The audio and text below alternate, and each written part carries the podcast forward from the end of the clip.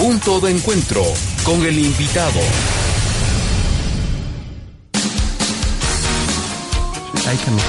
Bueno, son las 7:52. Ya saludamos a Rommel Jurado, abogado experto en temas de comunicación.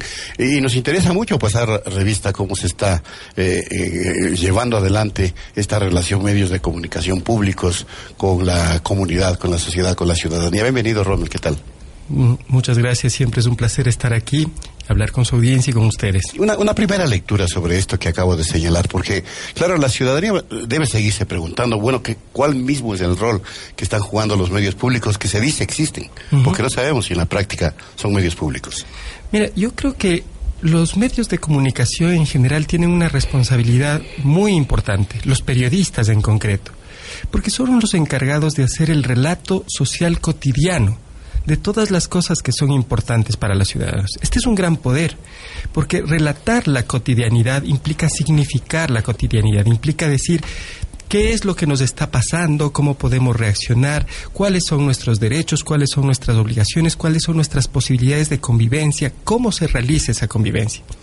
Entonces, cuando esta relación es quebrantada, cuando es manipulada, cuando es instrumentalizada, desde cualquier sector, los que sufren son principalmente los ciudadanos, porque están recibiendo un relato que es interesado, inútil, sesgado, poco, eh, poco fiel a las necesidades y a las demandas de información de los ciudadanos. Esto puede pasar tanto desde la perspectiva de lo público cuanto desde la perspectiva de lo privado. La idea de un periodismo sano y democrático es precisamente que los relatores de la cotidianidad social, que los que se encargan de ese relato histórico, pero al mismo tiempo contemporáneo, diario, puedan hacer ese relato con libertad, con independencia y con seguridad. Y el problema es que eso no está pasando. Ni independencia, ni seguridad, ni, eh, ni libertad para poder trabajar ese relato. Y pasa en los medios privados, pasa en los medios públicos por diferentes razones. Yo quisiera conocer este también un un contexto regulatorio en función de, su conocimiento, su expertise y seguimiento a, por ejemplo, la última reforma a la ley de comunicación y cómo dejó el espectro para los medios públicos. Muy complicado porque con poco criterio técnico se planteó una reforma al artículo 106. El artículo 106 era una gran conquista eh, digo de la sociedad del pueblo, no de los comunicadores, por la cual se democratizaba la comunicación democratizando el espectro radioeléctrico. Esa democratización implicaba que un tercio de las frecuencias de radio y televisión iban a ser asignadas a los medios públicos, otro tercio a los medios privados y otro tercio más un punto porcentual a los medios comunitarios. La realidad es que en esa reforma se ha limitado el número de frecuencias para medios públicos al 10%.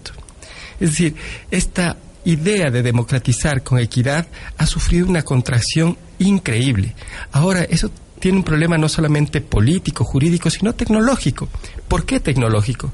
Porque, por ejemplo, en materia de televisión, la televisión pública y la radio pública tienen más del 34% de frecuencias actualmente en uso. Y si se ha de obedecer la ley, el Arcotel y el Mintel van a tener que revertir frecuencias públicas, que quitar frecuencias públicas para llegar a ese 10% que establece la ley de comunicación. Ahora, es un problema no, y la, pregunta a propósito, porque, contracción. Porque justamente podrían haber voces que, que como las nuestras, sean incómodas y esa ley precisamente le habilite a esa reversión en el caso de los medios eh, radiales también. No sé si hay ese peligro. Claro, claro que sí. Es decir, actualmente los medios públicos están ocupando en televisión cerca del 34% del espectro radioeléctrico y en radio cerca del 17%. Si la reforma a la ley dice que pueden solo ocupar el 10% del espectro radioeléctrico, en radio se perderían el 7% de las frecuencias eh, públicas y en televisión el 24% de las frecuencias públicas, no respecto de su propio universo, sino respecto de la totalidad del universo de frecuencias existentes. Esas son muchísimas radios suprimidas y es un efecto, claro, desde mi perspectiva, es una forma técnica, entre comillas, de contraer el espacio de los medios públicos y de despedir trabajadores públicos. Pero ese no es el único problema. El problema de la precarización de los trabajadores en medios públicos tiene que ver con el problema de la precarización de los trabajadores públicos en general. Miren, perdonen que use una imagen tan fuerte, pero los siervos eran casi, casi propiedad de los señores feudales. Casi porque tenían que pensar como los señores feudales, no tenían horarios de trabajo, tenían que darles la razón a los señores feudales. Y ahora parece que los trabajadores públicos, en general, que desean mantener sus empleos, tienen que volverse un poco en la servidumbre de estas personas que ocupan altos cargos públicos se meten en sus redes sociales, les pagan como quieren, les llaman a la hora que quieren, no respetan sus derechos laborales, les amenazan con despedirlos con la mayor facilidad y desfachatez, les dicen finalmente que son sus empleados y no es verdad. Los empleados públicos son empleados del Estado, finalmente servidores de los ciudadanos, pero no son parte de las huestes feudales de alguien que se ha encaramado o que está coyunturalmente en el poder, de forma legítima o no. Y esta racionalidad de trato a los trabajadores públicos lastimosamente ha permeado tanto que los propios trabajadores públicos la han naturalizado. Ya ni siquiera se quejan de todas estas formas de precarización. Lo único que piden es que no les despidan y que ojalá paguen a tiempo. Esto es imposible. Esta situación se ha radicalizado desde mi perspectiva en el caso de los trabajadores de la comunicación. No hablo solo de los periodistas, los trabajadores de la comunicación. En el caso de Editorán, el Telégrafo, todos los medios públicos, hay 931 trabajadores que están siendo tratados de esta manera, que no están siendo considerados en sus derechos, que tienen que salir a hacer manifestaciones públicas para que se paguen las aportaciones al seguro social. ¿Quién debería velar por esos derechos? Bueno, es que mire, las cortes de justicia la Defensoría del Pueblo, la Corte Constitucional, la Asamblea Nacional. Es decir, todo este aparataje democrático que está diseñado no para pelear políticamente, para proteger los derechos de los ciudadanos. ¿Los gremios? Los gremios, por supuesto, por supuesto, sí. Incluso los empresarios de la comunicación. Pero mire, ¿Por qué eran necesarios los medios públicos y los comunicadores públicos? Porque había que tener una versión diferente, alternativa de esta narración social, de este relato social había una versión de los trabajadores de la comunicación de sectores privados. Está muy bien, eso es perfecto, pero aumentar la posibilidad crítica en estas narraciones implica tener otras narraciones. Por lo tanto, los comunicadores comunitarios y públicos eran necesarios, son necesarios. No hay una democracia sana sin esta diversidad de enfoques de la comunicación. Pero cuando hay connivencia entre el poder público, el poder político y los medios de comunicación, los comunicadores comunitarios y los comunicadores públicos salen sobrando. Y me parece que hay una estrategia de, una estrategia de precarización y de deterioro de los medios públicos, precarización de los trabajadores públicos de la comunicación y deterioro de los medios públicos. Y es una estrategia intencional. Mientras la connivencia entre los grandes medios de comunicación privados y los poderes públicos subsista, los trabajadores públicos de la comunicación y los medios públicos salen sobrando. Ahora, jurídicamente, ¿qué argumentación se puede esgrimir para intentar en el caso de los medios públicos, eh, eh, revertir, por ejemplo, una frecuencia, sea esta de televisión o radio, bajo la normativa actual. Bajo la normativa actual, porque ya hay voces, Romy, lo digo de manera paladina, hay voces que eh, se escuchan en el sentido de una reversión de frecuencias para medios públicos que estorban. Mire, lo que pasa es que el tema de las frecuencias es un tema supremamente complejo, en el que hay muchas, muchos intereses cruzados, pero también hay muchas eh, irregularidades cometidas. Recientemente, eh, Ecuavisa presentó una denuncia en el Arcotel acusando al Grupo González, concretamente a Televicentro y a RTS, de un uso inadecuado de frecuencias. Desde mi perspectiva, lo que estaba detrás de esta denuncia no es un acto cívico de una empresa en contra de otra empresa. Hay una guerra comercial, los noticieros, la baja de publicidad en la televisión. Entonces, porque la frecuencia como tal no la podrían tener o, digamos, pedir para sí. Digamos que hay irregularidades en las frecuencias de Televicentro y de RTS. Puede ser que así sea. Y, está bien que eso se investigue y se corrija. Pero no es el único grupo económico, no es el único grupo económico que tiene que tiene frecuencias y que tiene problemas. Lo que has dicho tú, la propia Coavisa. Claro, ellos mismos. Entonces, cuando empieza esta guerra de tu frecuencia no está legalmente asignada, el otro va a contestar, la tuya tampoco No sabemos a dónde lleva esta confrontación que, como les cuento, ha iniciado en términos comerciales.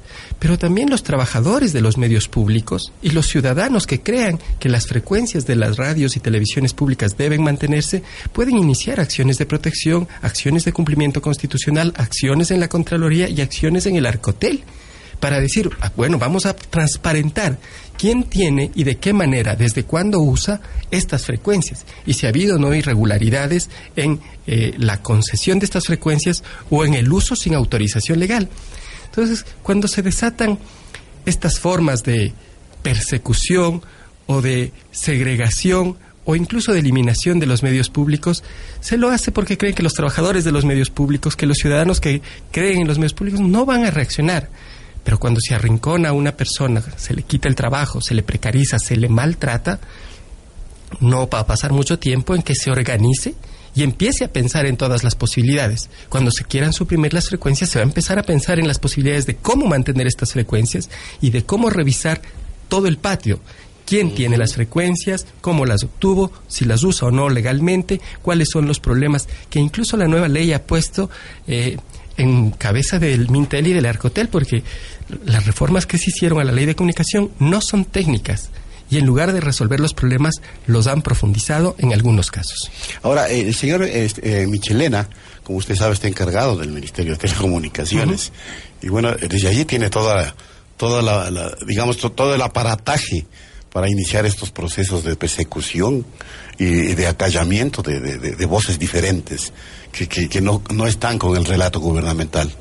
Eh, y, y, eso, eh, ¿cómo, cómo, cómo, cómo pone en peligro eh, el trabajo de los comunicadores? A nivel de, todo el mundo, privado y público. Es lo que ya hemos dicho, miren, cuando hay una comprensión política, partidista, sesgada, interesada, del patrimonio del Estado y de los derechos de los ciudadanos. Esa interpretación puede tener vigencia unos meses, tal vez unos años, pero no resistirá demasiado tiempo. Yo creo que la política ni, ni empieza ni se acaba con los actuales miembros de eh, funcionarios públicos en el poder del Estado. La política continúa y la vida y el ejercicio de los derechos son una permanente disputa. Inteligencia, serenidad, orden a los trabajadores públicos y a los trabajadores de la comunicación para defenderse y hacer valer sus derechos. No puede ser posible que esta oleada de despidos se mantenga constantemente sin reacción. Mire, si algo me han demostrado este proceso electoral reciente, es que hay unas corrientes subterráneas de pensamiento y acción política que están invisibles, pero que están actuando y que deben seguir actuando. Y en el caso de los derechos, también pasa así. La sociedad puede recibir ciertos golpes, puede sentirse en indefensión o incluso en angustia. Y precisamente esa sensación de impotencia, de angustia, de indignación, empieza a mover resortes organizativos y políticos. Hay que ponerle orden, serenidad e inteligencia a esas reacciones y continuar. Este es un proceso que no se agota, como he dicho, ni en estos funcionarios ni en estos meses. Ahora, puede haber ingenuidad en algunos funcionarios de creer que las cosas también se hacen como se deshacen, o se deshacen como se hacen y demás, pero eh, para el tema de las reversiones de frecuencias, los hay procesos, ¿no? Hay, hay evidentemente requisitos, simplemente, eh, digamos, eh, pasar por alto este, este modus operandi de que hago lo que quiero y no pasa nada. Habría consecuencias en el caso de que se tomen, no sé, resoluciones eh, no apegadas a derecho, que no pase por procesos. Por supuesto, muy graves, porque miren, vamos a decirlo con claridad. Las frecuencias del espectro radioeléctrico son parte del patrimonio público de los ecuatorianos. parte de, los ecuatorianos. De los ecuatorianos. Ni de un gobierno, ni de un ministerio de telecomunicaciones, ni de una agencia de regulación. Así es. Son un recurso público estratégico. Y como recurso público estratégico, el uso de este recurso, aunque puede ser concesionado, se concesiona en unas condiciones ¿Dónde se definen esas condiciones? En la ley. Si esas concesiones no fueron realizadas por mandato de la ley, no fueron hechas de acuerdo a la ley, y si hubo usuarios que se beneficiaron ilegítimamente de un recurso público estratégico, tienen que responder por esa arbitrariedad. Mire, voy a decir como una... personas. Como personas y como empresas, porque ahí hay unas consecuencias patrimoniales y unas consecuencias penales. Yo no puedo ir a tomarme eh, un museo y decir, ahora me gusta esta casa para vivir aquí. ¿Por qué? Porque ese es un bien público y los bienes públicos pueden ser usados de una determinada manera. Yo no puedo hacer una concesión minera, ir a un espacio y empezar a explotar eh, eh, este espacio, un recurso mineral, porque necesito una concesión y la concesión tiene unas condiciones específicas en el contrato y tiene unas reglas claras en la ley. Si yo he violado el contrato, he usado por más tiempo del que me asignaron, beneficiándome ilegítimamente, o he recibido la concesión sin eh, respetar la ley, tanto el funcionario que me la entregó, el funcionario que actualmente permite que la siga teniendo, cuanto el beneficiario de la concesión, tendrán que responder patrimonialmente y jurídicamente por las consecuencias de estas ilegalidades. O sea, no es cuestión de que... Claro, no es cuestión de que digan, bueno, le voy a quitar la frecuencia, la concesión de la frecuencia a este medio y ya. Y listo, no es, cuestión, pues, ¿no? De no eso, mire, no es un proceso con el tema de las doscientas y pico de frecuencias que ya habían sido asignadas en alguna consulta que me hicieron eh, los personas de medios pequeños me decían, ¿y qué pasa si no revierten? Le decía, mira, usted tiene un derecho adquirido respecto del Estado, legítimamente obtenido. Si su frecuencia es revertida, tendrá que iniciar acciones legales para reparación integral en todos los planos y puede iniciar las acciones legales en contra de los funcionarios específicos que violentaron su derecho.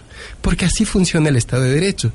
Lo que pasa es que la política cree que puede saltar el derecho, que para los políticos no impera la ley o el derecho, y eso pasa cinco minutos mientras tienen poder.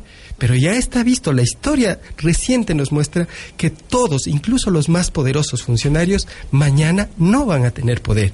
Por eso el ejercicio del poder público tiene que hacerse con responsabilidad hacia los ciudadanos y con responsabilidad propia, es decir, sabiendo que las acciones que uno realiza pueden causar consecuencias negativas si ha violado la ley en lo futuro. Sí, pero yo si procedo mal, digo mañana me voy del país y ya está. Aquí en esta justicia, pues simplemente puedo, se, se puedo lo que se ha querido, pues.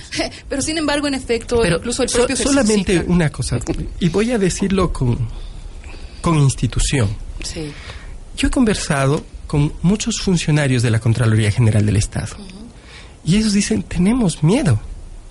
Tenemos miedo porque a veces estamos seguros de que las acciones que se nos pide investigar no, ni siquiera meritan ser investigadas. Y son los mandos medios y los mandos bajos, la tropa de las instituciones públicas que finalmente operativizan las decisiones de los altos funcionarios que, como tú dices, pueden irse del país, las que tienen miedo y las que de alguna manera están diciendo no se puede permitir esto. ¿Por qué no se puede permitir esto? Porque mañana o pasado va a estar mi firma en un documento que convalida una decisión política absurda. Y mi familia, mi trabajo, mi futuro, mi libertad, mi patrimonio pueden estar comprometidos. Entonces yo creo que en los mandos medios y en los mandos bajos de las instituciones públicas hay un deseo, una necesidad de actuar más apegados al Estado de Derecho y de alguna manera eso ha puesto límites a algunas pretensiones locas y absurdas que a veces los funcionarios de alto nivel salen a decir, incluso en los medios públicos, que, bueno, lo de el IPP fue, por ejemplo, una muestra de eso, ¿no? Unas pretensiones de denuncia. Entonces hay gente que dice casa dentro de estas instituciones, en la fiscalía. Esto no puede ser, esto no podemos dar vía porque finalmente los políticos siguen haciendo política o se van, pero los funcionarios que ponemos nuestras firmas en estos documentos intermedios somos responsables. y acaban de renunciar tres, ¿no? Pueblo. El resto somos pueblo. Claro, y acaban de renunciar tres funcionarios, tres directores de la sí, Contraloría. Claro, yo me acuerdo cuando yo estuve en el Colegio Mejía y salíamos uh -huh. a las calles y eh, les gritábamos a los policías, ustedes también son pueblo, porque era un enfrentamiento entre los estudiantes del pueblo de un colegio popular y los policías que a lo mejor estudiaron en el mismo colegio. E esa es la lógica. Esa es la, de... esa es la lógica de los enfrentamientos actuales. Un gobierno, un, unos actores políticos confrontados entre sí, pero los que pagan las consecuencias de las confrontaciones son eso, las huestes, los mandos medios, los funcionarios institucionales. Miren, conozco de algunos casos en los que se va a demandar a funcionarios de la Contraloría por fraude procesal. Porque les forzaron a incluir en las investigaciones unas cosas que eran absurdas. Y los pobres funcionarios de la Contraloría también claro. están diciendo, pero mira, si no hago esto me quedo por sin el puesto, claro, por el trabajo. Por eso les digo que es un problema de los trabajadores públicos de la comunicación pero es también un problema de los trabajadores públicos en general. Hay que romper esta dinámica de abuso sobre los trabajadores públicos, hay que volverles a reconocer sus derechos las organizaciones sindicales de los trabajadores públicos tienen que fortalecerse, hay que poner frenos a estas arbitrariedades y hay que saber que los derechos de los trabajadores no son solamente cobrar el sueldo y eh, tener trabajo, que hay otras condiciones que garantizan trabajo digno y trato digno dentro de los espacios públicos. Muy bien, muchas gracias Romer por habernos acompañado. Voló el tiempo, ¿no? Voló el tiempo, sí. Ocho 13 minutos. Romer Jurado, abogado, experto en temas de comunicación, estuvo aquí en Punto Noticias.